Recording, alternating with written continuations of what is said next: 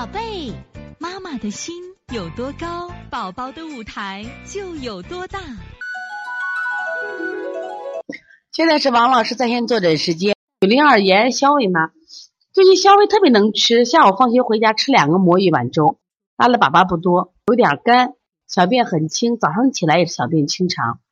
肚脐上方说疼，肚子热，有些胀，睡觉有磨牙，蹬被子，嘴唇红，干裂有裂血，嗓子有红肿，偶尔干咳一下，手脚心潮热，但身上不出汗，脸上有白点，手指上有倒刺。最近天气干燥，请帮指导一下我该怎么办？这个最近我发现能吃的孩子是真的很多啊，但是能吃又化不了，因为这个秋冬季节呀，我们出去运动的少，所以说给孩子啊，你尽量的还是要少吃一点，或者说多吃一点这个五谷类的，五谷的最起码它不会干什么呀，积着啊。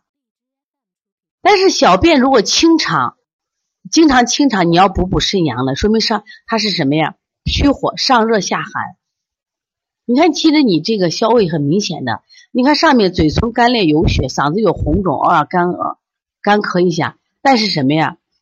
你看这个下面干什么呀？小便却清长。所以我建我建议你是什么呀？这一段时间给他一是有滋阴的手法，第二个有培补元阳的手法。滋阴的手法，你看九天河水补肾阴分阴，涌泉三阴交、血海都是滋阴的，然后加一个补肾阳。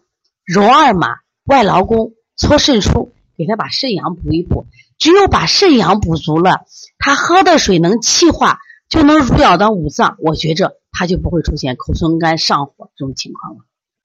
所以从现在开始学习小儿推拿，从现在开始学习正确的育儿理念，一点都不晚。